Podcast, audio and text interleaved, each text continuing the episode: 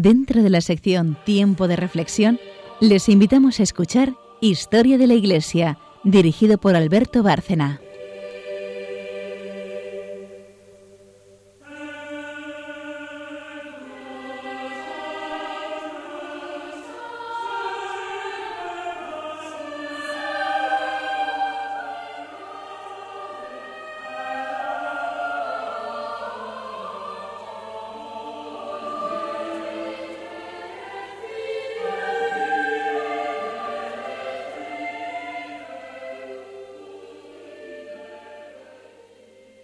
Buenas noches, oyentes de Radio María, un programa más de Historia de la Iglesia.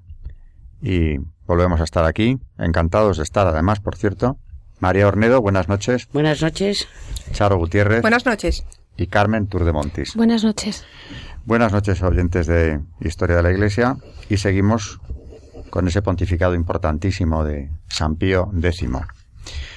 El último día veíamos como San Pío X había sido un papa importantísimo en la historia de la Iglesia, pues tanto como que frenó el modernismo, que amenazaba con ser una herejía de los tiempos eh, modernos, bueno, actuales, y no solo hizo eso, sino que se ocupó de muchísimos aspectos importantes de renovación de la Iglesia.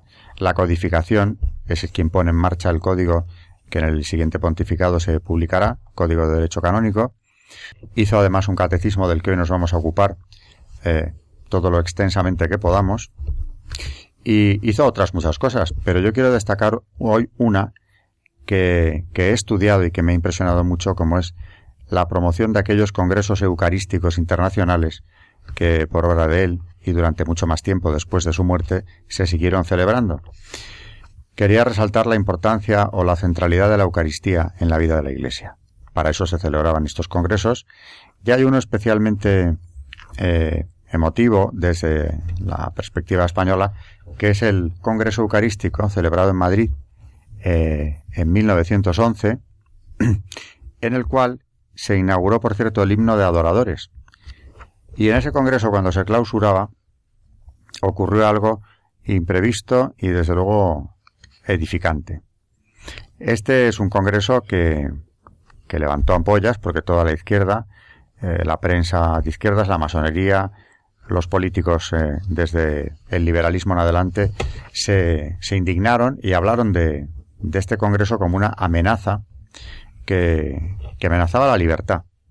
Las ligas de defensa, las ligas del derecho humano, de la enseñanza, etcétera, hablaron entonces de una amenaza para la libertad. Al cerrarse este Congreso, el rey Alfonso XIII dio orden de que se clausurase en palacio y que trajeran al Santísimo hasta allí por el recorrido del día de su boda, que se había celebrado cinco años antes con atentado de por medio en la calle Mayor. Y efectivamente así se hizo. El Santísimo llegó a Palacio desde los Jerónimos por el mismo itinerario y al llegar allí fue entronizado en el Salón del Trono, que no en la capilla del Palacio Real por orden del rey, significando que ese era el verdadero rey de España. Y allí, en el mismo Salón del Trono, el rey pronunció la primera consagración de España al Sagrado Corazón. Días más tarde se reiteró en la Almudena, en la cripta de la Almudena, lo único que estaba terminado, y que por eso es Templo Nacional del Sagrado Corazón de Jesús, y ya de ahí parte el proyecto de construir el, gran monumento al Sagrado Corazón en el Cerro de los Ángeles, que se ha inaugurado en 1919. También con gran escándalo de la izquierda. Entonces sí que hubo un escándalo y una campaña contra el rey verdaderamente violenta. Alfonso XIII consagró, por tanto, España al Sagrado Corazón no una, sino tres veces, y la primera de ellas fue precisamente en ese Congreso Eucarístico de Madrid de 1911, eh, en el que se consagró en la misma sede de la monarquía hispánica. Todavía, todavía entonces era Papa San Pío X, que era quien había impulsado estos congresos eucarísticos, que desde luego en la historia de la Iglesia le dieron vitalidad, le dieron presencia, subrayaron la importancia de la Eucaristía como el Papa quería. Por cierto que fue él quien adelantó la edad de, de, las primeras comuniones para que los niños desde la edad del discernimiento pudieran recibir la comunión, a la que dio toda la importancia que merecía la pena darle. Nos vamos a ocupar hoy del Catecismo, una obra importantísima de San Pío X, y las colaboradoras del programa han preparado varios textos y comentarios sobre el mismo. Así que adelante. Pues sí, porque el Catecismo Mayor de San Pío X, que es como se llama, cumplió en el 2012 un siglo y, la verdad es que es único en la historia de la Iglesia y vamos a hablar un poco de él hoy, ¿no? Eh, la exposición de la doctrina de, la fe mediante preguntas y respuestas tiene ya mucha historia. Eh, siempre ha estado con vista sobre todo a la educación infantil y, por ejemplo, en España tenemos a dos célebres que son Gaspar de Astete del siglo XVI y a Jerónimo Martínez de Ripalda, también del XVI, que, han sido muy utilizados hasta el último tercio del siglo XX. Sin embargo, nunca había existido una obra parecida que tuviese además eh, eh, el márchamo pontificio, ¿no?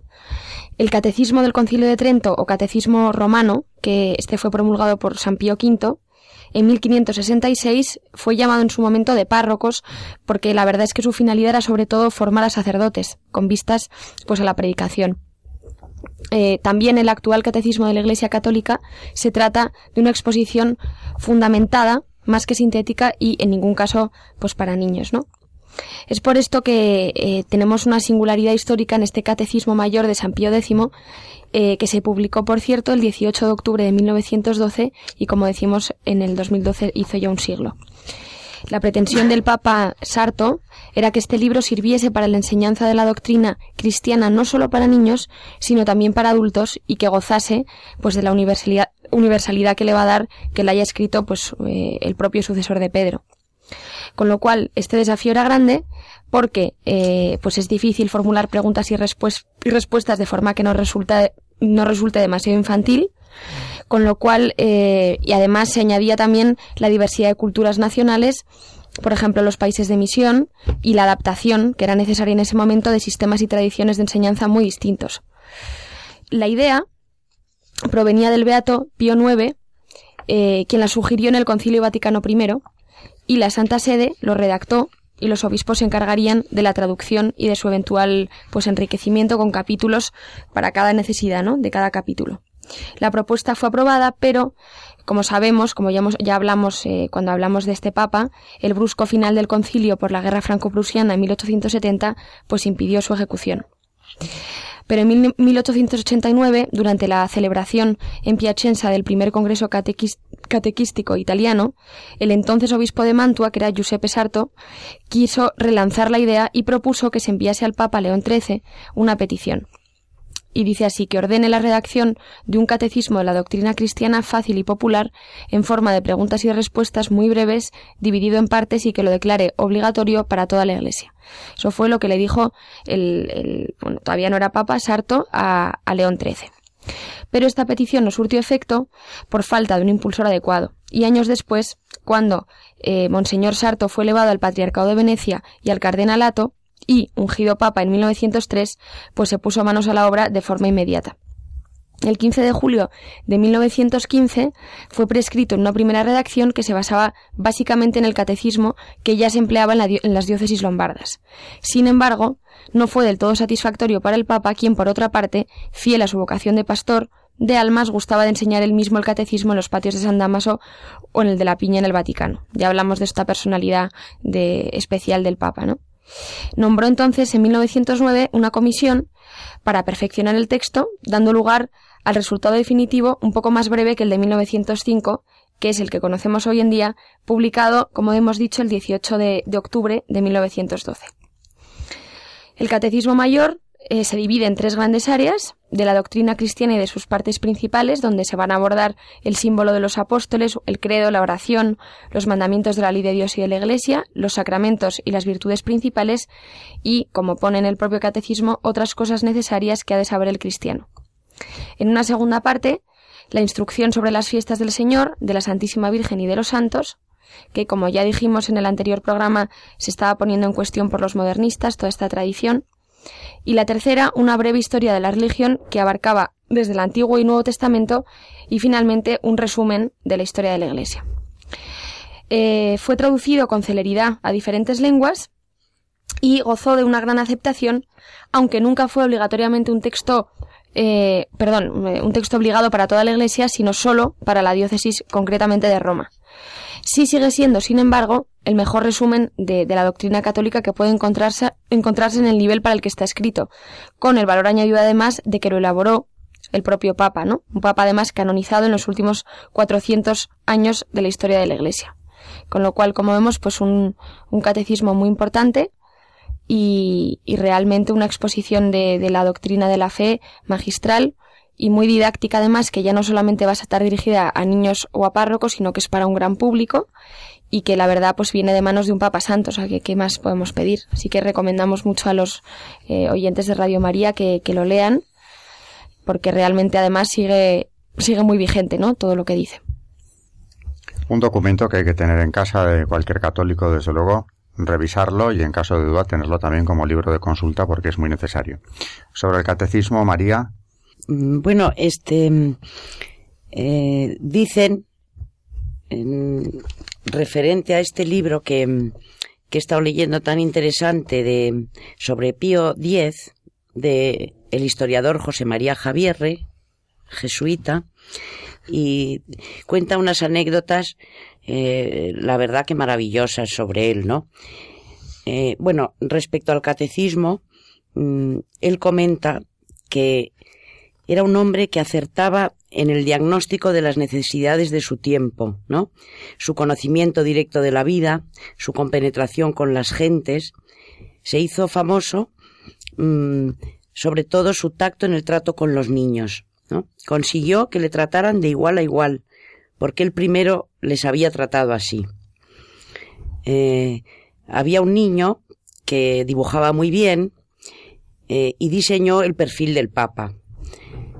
Entonces, eh, en una audiencia le presenta a San Pío X su dibujo y se lo quería regalar. Entonces el Papa tomó el retrato, estampó al pie su firma, le dio 100 liras y se lo devolvió al niño diciendo, vete a venderlo a cualquier americano, verás cómo tus fatigas tienen su premio. Creo que le encantaban los niños.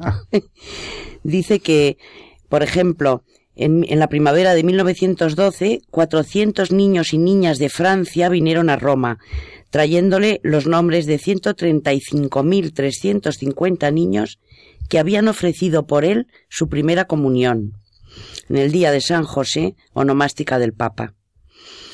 También comenta que, que lo mismo le pasaba con las gentes del pueblo, ¿no? Él, eh, esa vida que llevó en Venecia y siempre hablaba de la gente del pueblo, los, la gente del pueblo le idolatraba, porque es verdad que le querían muchísimo, ¿no? Y decía que, él, que era muy importante el catecismo para el pueblo, ¿no? Eh, dice, este contacto, mm, mm, por ejemplo, el 15 de abril de 1905, en su encíclica Acervo Nimis, que es sobre la enseñanza del catecismo, eh, este documento eh, cuenta con, con mucha madurez y dice que los pastores de almas tienen una responsabilidad muy grave de enseñar el catecismo, tanto a niños como a adultos, ¿no? Que esto es, es importantísimo.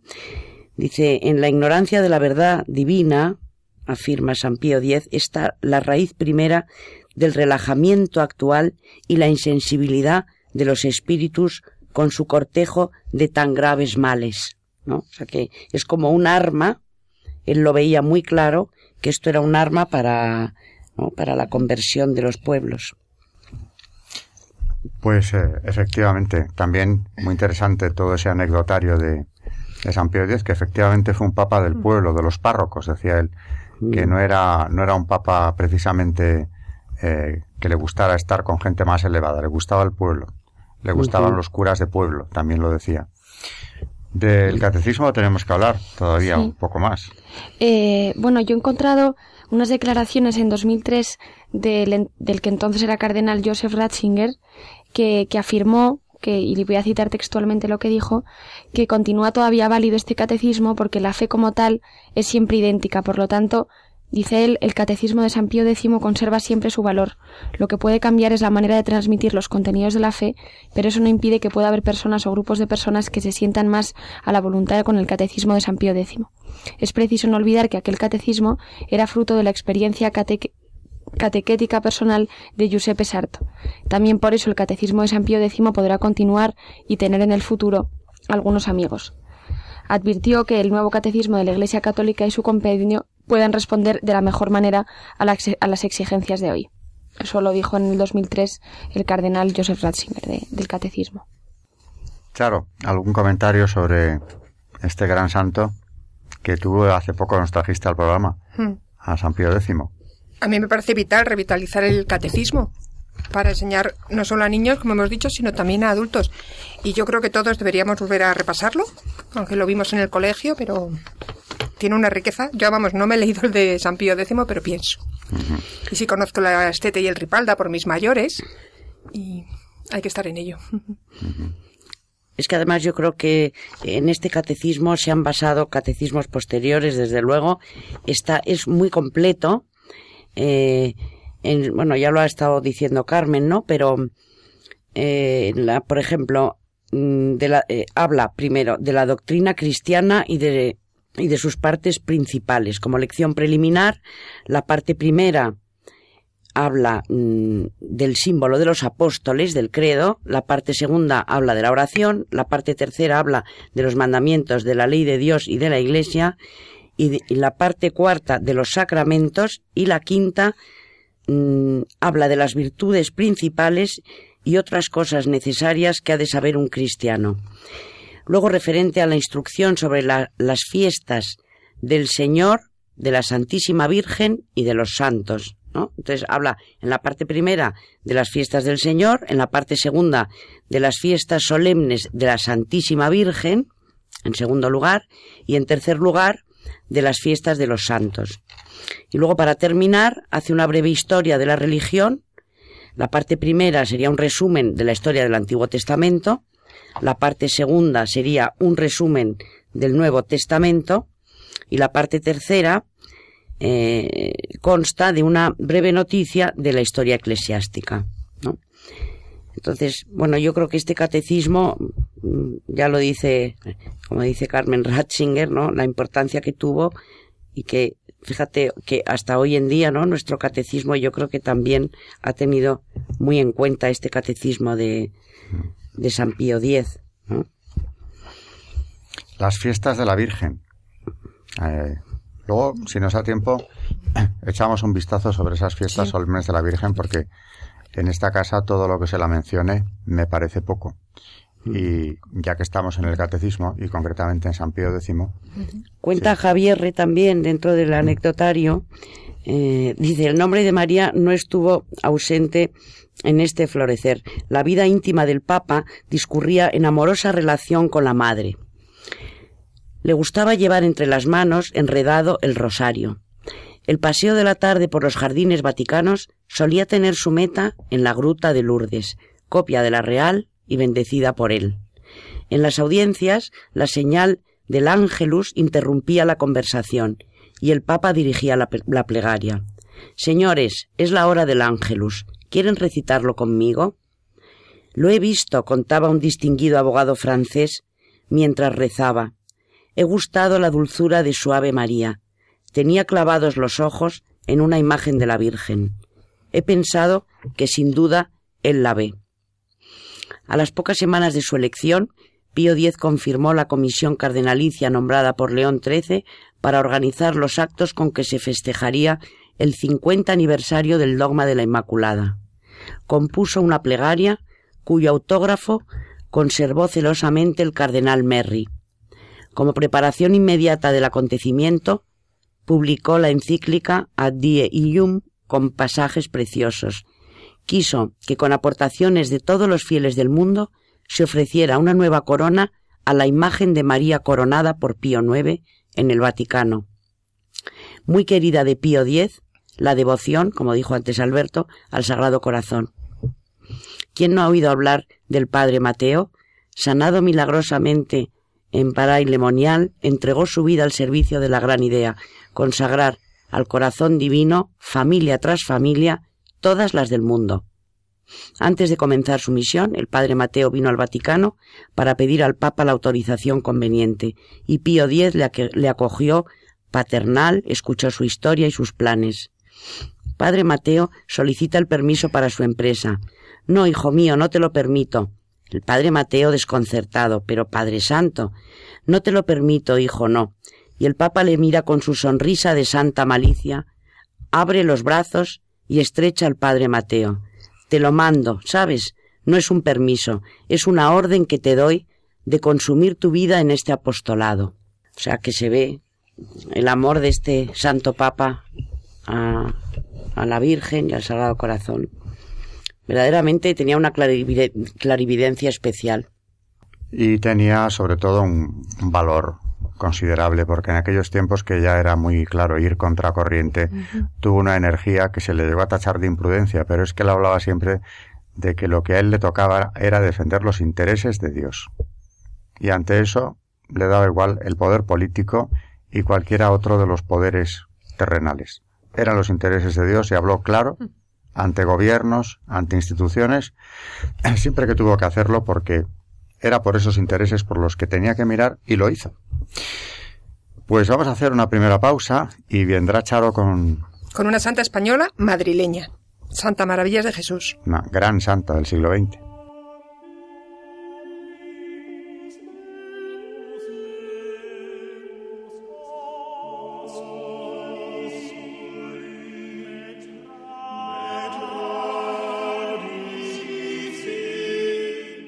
Santa Maravillas de Jesús, Virgen, Carmelita descalza. María de las Maravillas Pidal y Chico de Guzmán nació en Madrid el día 4 de noviembre de 1891, la menor de cuatro hermanos. Fue bautizada en la parroquia de San Sebastián a los ocho días y confirmada en 1896. Hizo su primera comunión en 1902. Sus padres, don Luis Pidal Limón y doña Cristina Chico de Guzmán y Muñoz, eran los marqueses de Pidal, Don Luis había sido ministro de Fomento y en aquellas fechas era embajador de España ante la Santa Sede. Fue educada en sus primeros años especialmente por su abuela materna, Patricia Muñoz, y ya desde niña experimentó una llamada a consagrarse al Señor en virginidad. Mientras estudiaba en casa durante su adolescencia y juventud, se dedicó a obras de caridad ayudando a muchas familias necesitadas. Leía frecuentemente las obras de Santa Teresa de Jesús y de San Juan de la Cruz, y cautivada por sus vidas y experiencias espirituales, decidió entrar en las Carmelitas. Su padre, a quien cuidó en la enfermedad, murió en 1913. Su madre era reacia a que su hija entrara en el Carmelo, pero ella acabó ingresando el 12 de octubre de 1919 en las Carmelitas Descalzas de El Escorial, en la provincia de Madrid, y recibió el nombre de Maravillas de Jesús. Con este motivo, don Pedro Poveda, que luego fue canonizado junto a ella, le escribió una carta de felicitación a la que contestó agradecida. Tomó el hábito en 1920 e hizo su primera profesión en 1921. Allí mismo, detrás de la celosía que da al sagrario de la iglesia conventual, recibió en 1923 la inspiración de fundar un Carmelo en el centro geográfico de España, el Cerro de los Ángeles, donde se había levantado el monumento al Sagrado Corazón de Jesús, justamente el año en que ella había entrado como carmelita descalza y cuya consagración a toda la nación española leyó el rey Alfonso XIII. El obispo de Madrid Alcalá, Monseñor Eijo Garay, acogió y se entusiasmó con la idea, y en 1924 la hermana Maravillas y otras tres monjas carmelitas de El Escorial se instalaron provisionalmente en una casa de Getafe para atender desde allí la edificación del convento. En esa casa hizo su profesión solemne el 30 de mayo de ese mismo año, en 1926 fue nombrada por el obispo Eijo priora de la comunidad y el 31 de octubre se inauguraba el nuevo Carmelo del Cerro de los Ángeles, primero de los monasterios carmelitas teresianos, según la regla y constituciones de las carmelitas descalzas. Ella dejó bien claro que no quería separarse de las carmelitas descalzas ni formar una rama aparte, sino vivir en profundidad y transmitir el espíritu e ideales de Santa Teresa y San Juan de la Cruz. Como entonces acudieron muchas vocaciones, la Madre Maravillas vio en ello una señal de Dios para fundar nuevas casas de la Virgen. En 1933 a petición del obispo misionero carmelita Monseñor Arana, fundó otro Carmelo en Kottayam, en la India, enviando a ocho monjas.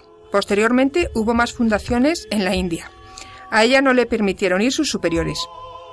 Durante la persecución religiosa en España a partir de 1931, pasaba todas las noches muchas horas orando desde su Carmelo, contemplando el monumento al Sagrado Corazón, y solicitó y obtuvo permiso del Papa Pío XI para salir con su comunidad, exponiendo sus vidas y llegar al momento de defender la sagrada imagen, en caso de ser profanada. En julio de 1936, las carmelitas fueron expulsadas de su convento y llevadas detenidas a las Ursulinas de Getafe. Después se refugiaron en un piso de la calle Claudio Coello 33, de Madrid, donde pasaron 14 meses de sacrificios, privaciones, registros y amenazas, deseando recibir la gracia del martirio. En 1937, la madre pudo salir con su comunidad de Madrid y pasando por Lourdes, entró en España para instalarse en el abandonado desierto de las Batuecas, en Salamanca, que había podido adquirir antes de la guerra. Allí, y a petición del obispo de Coria Cáceres, fundó un nuevo Carmelo. En 1938 hizo voto de hacer siempre lo más perfecto. En marzo del 39 pudo volver a recuperar, totalmente destruido en la guerra, el del Cerro de los Ángeles, donde fue elegida nuevamente priora. En este tiempo dio testimonio de fe, heroísmo y fortaleza, prudencia y serenidad, y de una extraordinaria confianza en Dios. Desde entonces y en muy pocos años realizó las fundaciones de otros muchos Carmelos. En 1944 el de Mancera de Abajo en Salamanca. En 1947 el de Duruelo en Ávila, cuna de la Reforma Carmelitana de San Juan de la Cruz. En 1950 traslada la comunidad de las Batuecas, cediendo este desierto a los padres carmelitas descalzos a Cabrera, en Salamanca. En 1954 el de Arenas de San Pedro en Ávila. En 1956 el de San Calixto en la Sierra de Córdoba. En 1958 el de Aravaca en Madrid.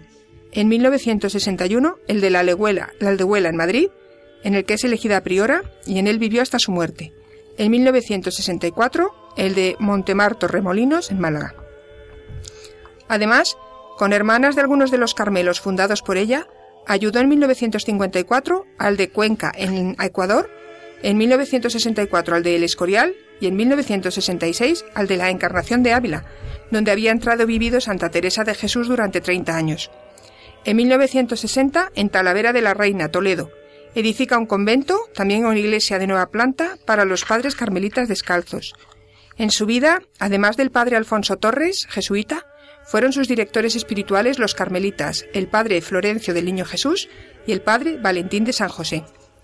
Desde el Carmelo de la Aldehuela, la Madre Maravillas, donde pasó sus últimos 14 años, continuó atendiendo las necesidades de todos esos Carmelos e incluso desde la clausura realizó una labor social como la construcción de viviendas prefabricadas y la ayuda en la construcción de una barriada de 200 viviendas, a sus expensas hizo edificar también una iglesia y un colegio.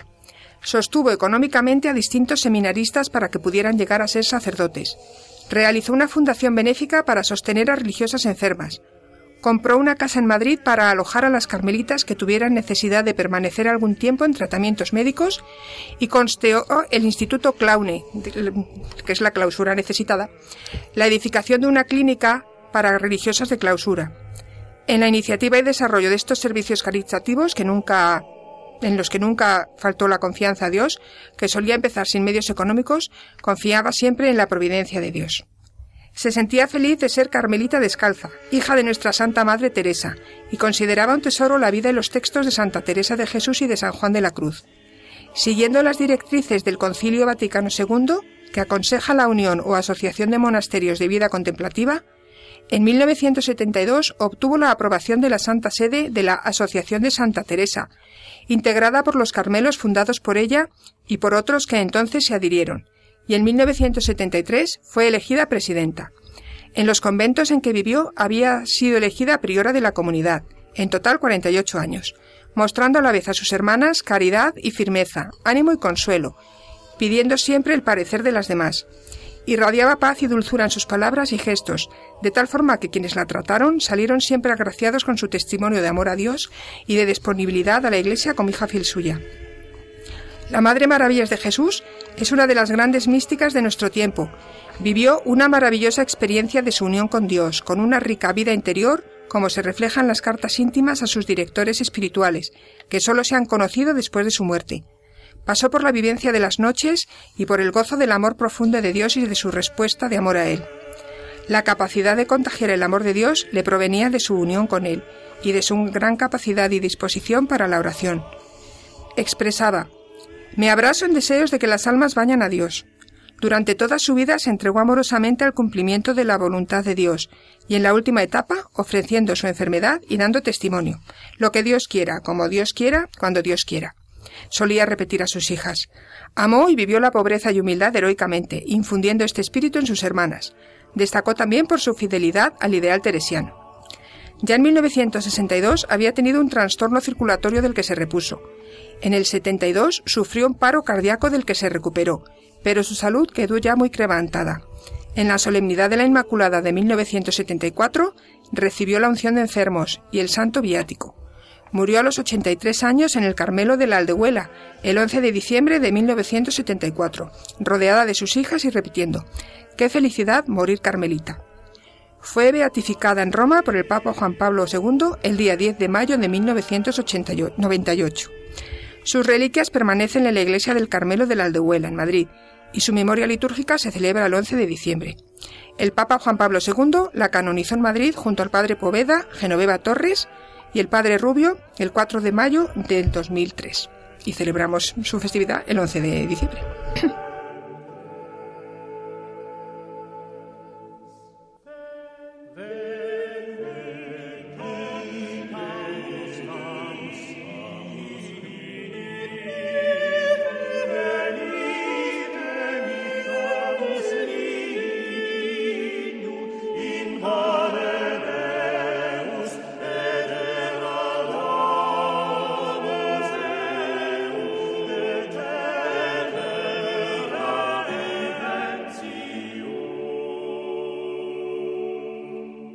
Parece que nos hubiéramos puesto de acuerdo porque Santa Maravillas de Jesús, eh, esa gran devota del Sagrado Corazón que llegó a pedir defenderlo con su vida cuando corría peligro de ser profanado, como lo fue. Como fue, fue fusilado y dinamitado. Fusilado y dinamitado, no dejaron ni, ni piedra sobre piedra, aunque luego reconstruido. Sí, pero se ven los restos en el Cerro de los Ángeles. Sí, sí, El corazón, por cierto, de la imagen. No, se quebró. Lo encontraron ellas, las monjas, después de la. Creo que fueron ellas, y lo tienen, me parece, en, el, en el cerro todavía.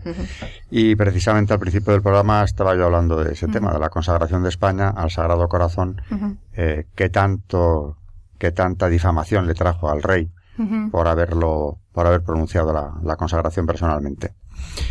Una gran santa española, desde luego, y una gran alegría tener al Papa en aquel momento, ¿verdad? Sí, en la Plaza de Colón. Canonizándola aquí en Madrid. Seguimos con, con San Pío X. Sí, y todavía hay más aspectos del, del, catecismo. Sí, que vamos a seguir hablando un poco de él.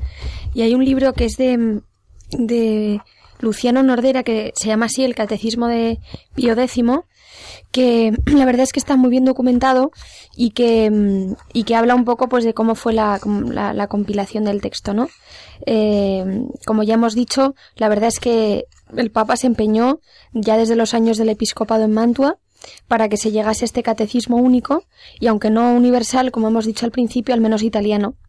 Ya hemos dicho que había sido uno de los primeros obispos en darse cuenta de que, de que había un fenómeno a finales del siglo XIX de migración, interna como externa, y un fenómeno que, como sabemos, se volvió dramático pues eh, a finales del siglo XIX y luego con la Primera Guerra Mundial que va a vivir el Papa, ¿no? Con lo cual, viendo todas estas devastadoras consecuencias sociales, eh, también culturales, pero también inherentes a la fe, porque como, como hombre atento a los problemas de su tiempo, se da cuenta de que hay una gran movilidad, eh, separando a gente de, eh, separando a las familias de su familia tradicional, con las guerras, con las emigraciones, y evidentemente, pues esto incide en, en las creencias religiosas, pues negativamente, ¿no? Y en la fe, y, y exponiéndola como dijo él, al riesgo de volverse insignificante si no estaba sostenida pues por una instrucción adecuada, ¿no? Esta es una de las razones por las que hace esta hace este texto, ¿no?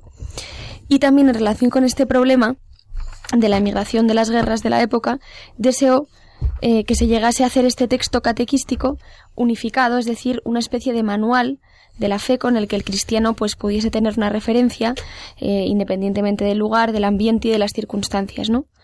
Con lo cual en este deseo estaba la profunda conciencia de que una religión compleja como el catolicismo debía tener como alta prioridad pues la claridad y la precisión eh, posibles eh, para que todo el mundo pudiese entenderla, ¿no?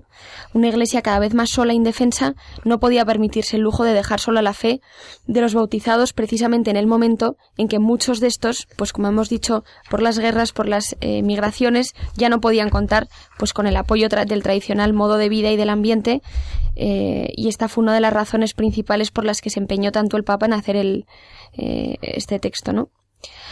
Por eso, con el texto por él preparado para Roma en principio, cuyas periferias estaban entonces en dramáticas condiciones, como sabemos, de abandono no solo civil, sino también religioso, él se propone dar en la mano a los sacerdotes un volumen claro y completo en el que la precisión de las definiciones no permitiese interpretaciones personales u omisiones, como ya hemos estado hablando del modernismo y de estas interpretaciones que hacen los modernistas, pues de, de realmente que ponen en peligro prácticamente hasta eh, la tradición y la fe, pues realmente se empeña en hacer unas, unas, eh, un catecismo con definiciones dogmáticas, ¿no?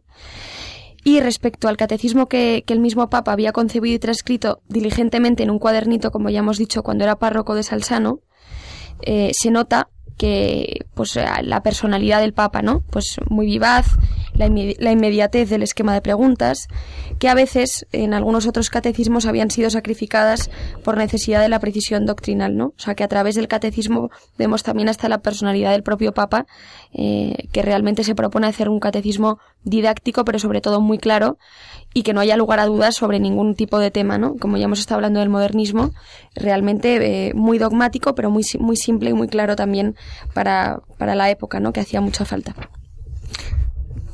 Dado que estamos en la casa de la Virgen y tenemos que recordarlo con cierta frecuencia, con la mayor posible, diría yo, eh, a mí me ha llamado la atención en la biografía de San Pío X esa devoción no podía ser menos que tenía por la Virgen María, cómo celebró el aniversario de la proclamación del dogma de la Inmaculada eh, me recordaba ahora, Charo, que precisamente las estrellas de la, sí, de la bandera de Europa están inspiradas por el texto del Apocalipsis y además, como los padres de Europa fueron Robert Schumann y Jean Monnet y todos aquellos que eran perfectos caballeros que habían vivido las guerras, etcétera, pensaron en ello. Y Robert Schumann, a ver si podemos hablar algún día de él, porque es una figura esencial, su causa está introducida. Mmm, tiene relación con los benedictinos, así que a ver si en, algún programa futuro podemos hablar de estos llegaremos, grandes europeos y cristianos. Y sobre todo después, como se ha visto ese ataque a las raíces cristianas de Europa en los últimos años, hay que traer a, colación que los padres fundadores de la actual Unión Europea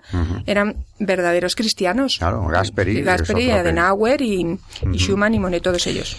Bueno, pues eh, esa corona esa corona de estrellas, que es la mm. bandera de Europa. Las dos estrellas. Eh, ¿De dónde procede? Porque en el Apocalipsis, muchos de nuestros oyentes lo saben y lo tienen presente ahora mismo, eh, se habla de esa visión o de esa imagen de la mujer vestida de sol que, que San Juan describe. ¿Cómo es ese, ese pasaje del Apocalipsis? Pues lo vamos a, a interpretar según Ecumenio, uno de los santos padres, que lo relata así. Dice, una gran señal apareció en el cielo, una mujer vestida de sol, la luna a sus pies, y sobre su cabeza una corona de doce estrellas. Está encinta y grita al sufrir los dolores del parto y los tormentos de dar a luz. Dice Ecumenio, la visión quiere describirnos acabadamente lo que concierne al anticristo, del que se ha hecho mención un poco antes.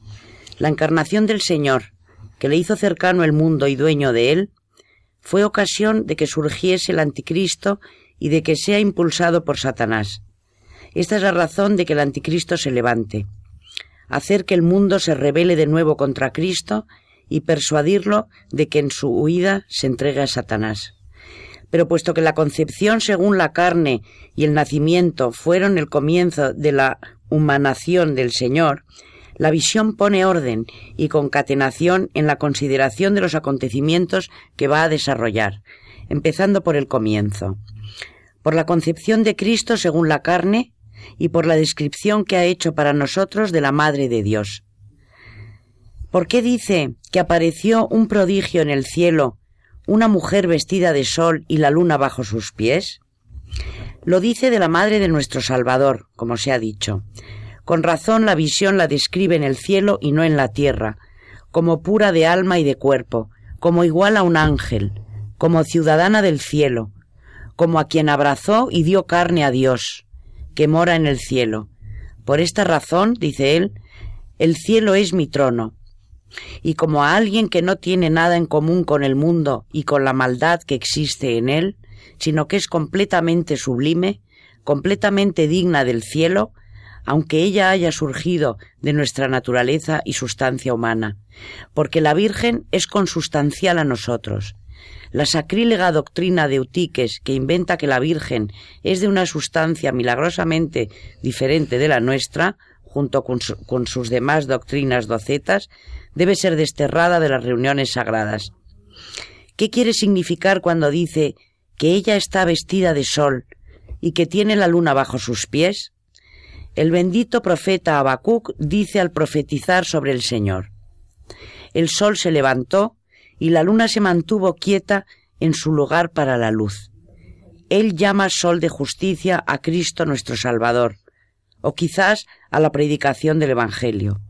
Cuando éste fue exaltado y creció, dice, la luna, esto es, la ley de Moisés, se paró completamente y no volvió a crecer en tamaño, y es que tras la aparición de Cristo no recibió más prosélitos de las naciones como antes, sino que experimentó una anulación y una disminución. Además, tú quizás podrías imaginar que aquí la Santa Virgen está siendo protegida por el sol espiritual. Por esta razón, el profeta habla también del Señor cuando dice con respecto a Israel, Fuego cayó sobre él, y ellos no vieron el sol, y la luna esto es, la liturgia conforme a la ley y la forma de vida conforme a la ley, que han sido abajadas y convertidas en mucho menos que ella, están bajo sus pies, vencidas por el esplendor evangélico. Él llamó luna justamente a las exigencias de la ley, como iluminadas por la luz del sol, esto es, por Cristo, exactamente como la luna da luz gracias al sol. En la línea de esta explicación, sería más acertado decir que la mujer no estaba vestida de sol, sino que la mujer vestía al sol contenido en su vientre. Pero para mostrar en la visión que una vez que el Señor fue concebido, Él fue el protector de su propia madre y de toda la creación, la visión dice que Él vestía a la mujer. Así, el ángel de Dios dijo a la Santa Virgen, el Espíritu del Señor vendrá sobre ti, y el poder del Altísimo te cubrirá con su sombra. Cubrir con la sombra, proteger, vestir, todos tienen el mismo significado de fuerza. Y dice, sobre su cabeza una corona de doce estrellas, porque la Virgen está coronada por los doce apóstoles que predican a Cristo, ya que ella es predicada juntamente con él. Y añade, ella está encinta y grita con los dolores del parto y con sufrimiento de dar a luz. Sin embargo, Isaías dice sobre ella, antes de ponerse de parto ha dado a luz. Antes de que le sobrevinieran los dolores, dio a luz un varón. También Gregorio dice en el capítulo 13 de su interpretación del cantar, cuya concepción es sin comercio carnal, cuyo nacimiento es sin mancha, y cuyo parto es sin dolor. Sí, pues según este profeta y maestro de la Iglesia, la Virgen estuvo libre de las molestias del alumbramiento, ¿por qué grita ella aquí en sus dolores de parto y con sufrimiento de dar a luz? No hay contradicción. Ciertamente no, porque no puede haber nada contradictorio en la boca de uno y el mismo espíritu que habló a través de ambos. En el presente pasaje, el gritar y estar en dolores de parto debe entenderse de este modo. Hasta que el ángel de Dios habló de ella a José, diciendo que su concepción era por obra del Espíritu Santo, lógicamente la Virgen estuvo preocupada, sonrojándose ante su prometido y pensando que ella de algún modo levantaría sospechas de estar encinta a causa de unas relaciones ocultas. Él llama a este desaliento y a este rubor, siguiendo las leyes del lenguaje metafórico, gritos y sufrimientos. Esto no puede causar extrañeza, porque una vez, cuando el bendito Moisés encontró espiritualmente a Dios y desfalleció en su corazón, cuando vio a Israel en el desierto rodeado por el mar y por los enemigos, Dios le dijo, ¿Por qué gritas? Así también ahora la visión llama a gritar a la dolorosa situación de la muerte y del corazón de la Virgen. Pero tú, que has desvanecido la preocupación de tu sierva inmaculada y madre tuya según la carne, mi señora dueña, la Santa Madre de Dios, con tu inefable nacimiento, desata también mis pecados. A ti se debe la gloria por los siglos. Muy interesante y muy conveniente interpretación del Apocalipsis, donde se exalta y además nos hace pensar sobre atributos de la Virgen y sobre, a mí me ha impresionado mucho sobre todo ese, ese ritmo profético que aparece ¿no? a lo largo de, del Apocalipsis, donde se resume lo que los profetas habían anunciado sobre la figura de la Madre de Dios. Los doce apóstoles que la van a predicar, que son las estrellas que aparecen en el, que aparecen en la corona de la Virgen.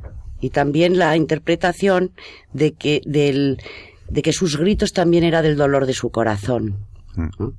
Esa madre sufriente, madre de toda la humanidad.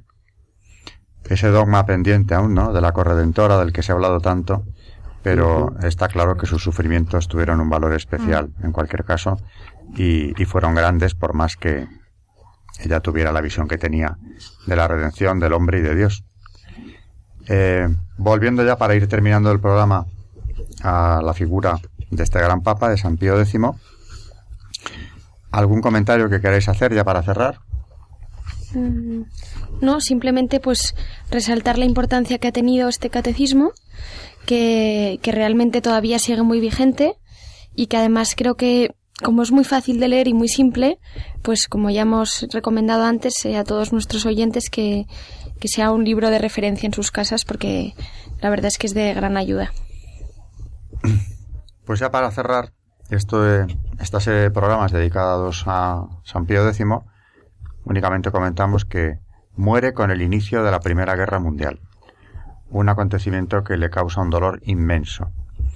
Y con esto se acaba una etapa de la historia de Europa, con la Primera Guerra Mundial, se acaba un pontificado brillantísimo, y pronto vendrán otros que tendremos que ver, porque en el siglo XX eh, los ha habido desde luego espléndidos.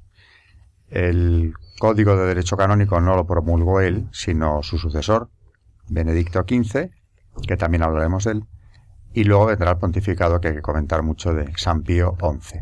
Tras la Primera Guerra Mundial, ese gran cataclismo que afectó a toda Europa, vendrá el periodo de entreguerras, un periodo muy difícil donde el papado Pío XI concretamente adquirirá un enorme prestigio, una enorme autoridad mundial y tendrá que ir condenando uno tras otro todos los totalitarismos surgidos en torno o a raíz de esa Primera Guerra Mundial que, fue el último gran dolor de este gran papa, San Pío X. Pues buenas noches. Bueno, Charo, perdona, tenemos un minuto. Sí, yo quería añadir, como hemos hablado de la Virgen, que al menos en el año civil se abre con la festividad eclesiástica de María Madre de Dios. Pues también, dado que el año litúrgico y el civil van desacompasados, no está mal empezar el año así, el civil. Mm. Hablábamos antes de fiestas, o María ha leído algo de las tenemos fiestas. Un, tenemos un montón a lo largo del año, sí. Empezamos con esta, muy bien. Eh, María, ¿algún comentario para despedirte? Pues que eh, San Pío X creo que tenemos que, que leer mucho de, los papas que ha habido en la iglesia, porque era verdaderamente un santo. Y Merry del Val, que claro, le quería tanto, dice que, que, le dolía cada fibra de su ser de dolor de, de perder este gran amigo, ¿no? Que nada más verlo morir dijo, este hombre era un santo. Tenemos... El cardenal Merry del Val, que fue gran colaborador de San Pío X, también antes, eh, viendo los libros que traíais, pensé dedicarle algún espacio de haberlo tenido, porque fue un, un español importante en este pontificado. Bueno, quizá tengamos ocasión de hacerlo. Buenas noches, María Ornedo. Buenas noches a todos y gracias. Charo Gutiérrez Hasta el próximo programa, si Dios quiere. y Carmen Tour de Montis. Buenas noches y gracias. Buenas noches, oyentes de Radio María y de Historia de la Iglesia.